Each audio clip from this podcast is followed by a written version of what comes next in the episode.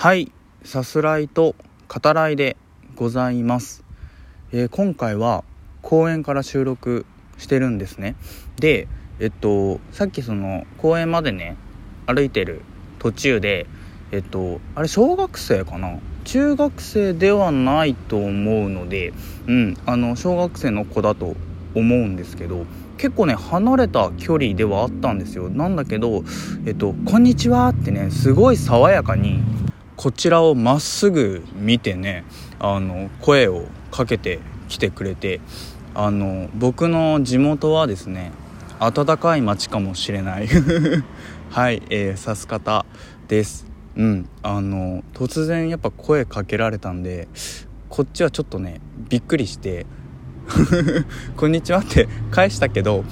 はいあのびっくりしてごめんねって思いつつ、えー、収録を始めております。あの公園ねこの辺り、えー、複数あってでまあどこかその人がねいたりしたら、まあ、別のとこみたいな感じでこう歩いて見て回るんだけど、えーと、今話してるところ、えー、に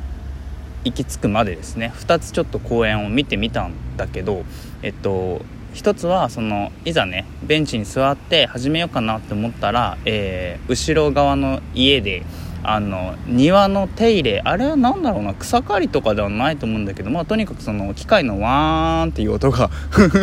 響き出してあこれはあかんなっていうことで。でもう一つ、えー、まだね収録したことない公園があるのであのそこ行ってみたら、えー、ご老人がねあのラジオ体操をねされててうんこれはあかんなっていうことで、えー、また、え別のね、え、とこにおります。はい。えっと、まずは、えベイスターズについてお話しさせてください。はい、すいません。あの、何回でしたかね？えっと、ずっとマヨの曲、え袖のキルトと一緒に、えー、お話ししてる、えベイスターズの、えー、藤田和也選手ですね。今ね、あの、1軍にいて、あの、スタメンではなかなか出てはいないんだけど、あの、控えで、えー、いいところでね、こう、代打起用されて、で、またヒットをね打ってくれてるんですよ、うん、勝負強さを発揮してますね。あのヒーローインタビューねお立ち台も、えー、これまで2回も上がっていてやっぱベイスターズの時のその若手時代と、えー、放出されてねまた戻ってきてくれてうんあのそういうのを思い返すとやっぱジンときますよね。1本ヒットを打っただけでもやっぱねあの泣きそうになるっていうか 39歳でね戻ってきてくれた浜の牛若丸ですよ、うん、あの表情の険しさとかもねすごいいいなと思いながら。あとそのヒット打ってまあ塁にね出た後もそのね年齢とかこう加味してあのダイソーがね送られたりするケースもあるんだけど、えー、藤田選手の場合まだないですよね。うん。あったらごめんなさいね、うん、でもあのね出塁してそのままこうランナーとしてあの出てくれてるっていうかねあの首脳陣もこう出さしてるっていう感じがすごい熱くなるっていう感じで 見てますね。はい。でえっと、まあ、広島のことなんですけど、えっと、最近テレビであのまあ、たまたまなんですかね。よく見かけるのはあの結構東の方にあるねもう岡山に近いとこにある、えー、の浦っていう、えー、港町ですね。まあそのえー、まあ、テレビでね放送される時も言われてますけど美しい、え、場所で。宮崎駿監督がね、え、滞在してた時期があってでまあえー、宮崎監督が、まあ、デザイン設計した、えー、宿もねあったりすると、うん、で、えっと、滞在してたね時期、えー、を考えると、まあ、ハウルの動く城の後で、えポニョの前、まあ、つまりポニョの、えー、構想期間だったのかなと思うんですね。うん、多分そのね友の浦の、えー、まあ、海とかね見ながら、えー、ポニョの構想を練っていてあの映画がね生まれたんでしょうけどあの僕すごい覚えててっていうのはそのポニョとあとその押井守監督の「スカイクロラ」っていう映画ですね。これがね、えー、同時期に公開されてるんですよ。で、えー、まあ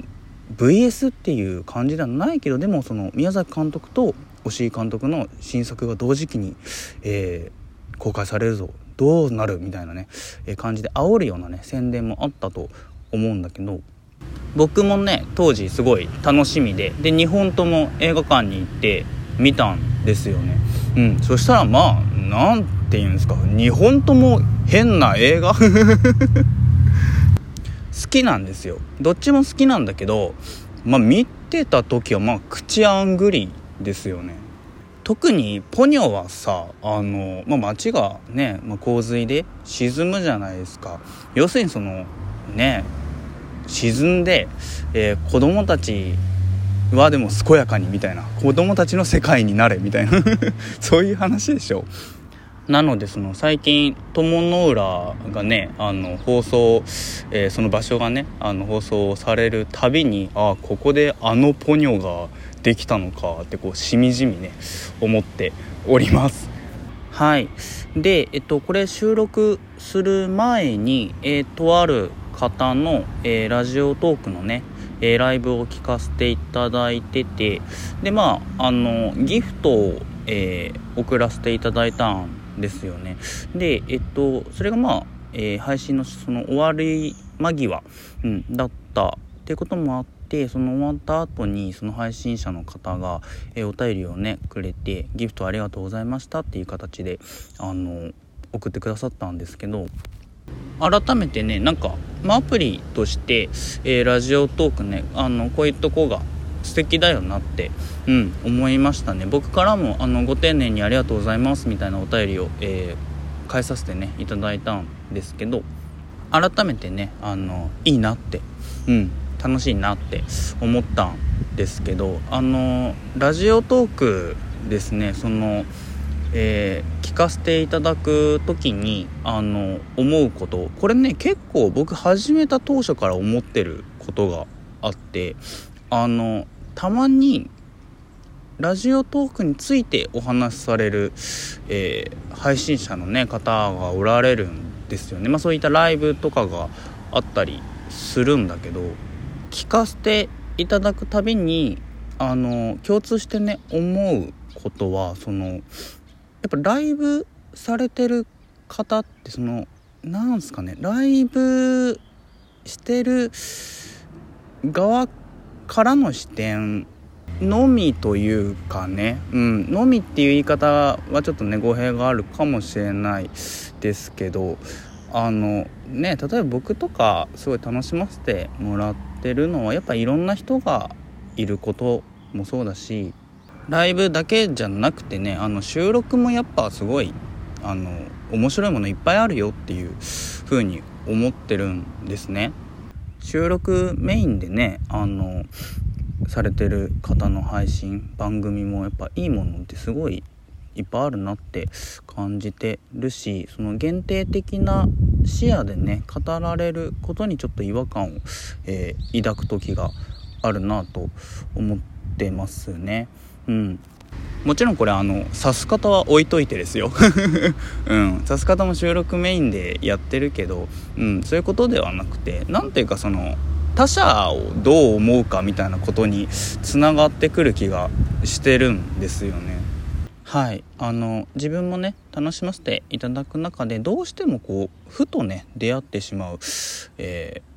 ことだなっていうふうに、えー、感じ続けてねいたのでちょっとお話しさせていただいたんですけど。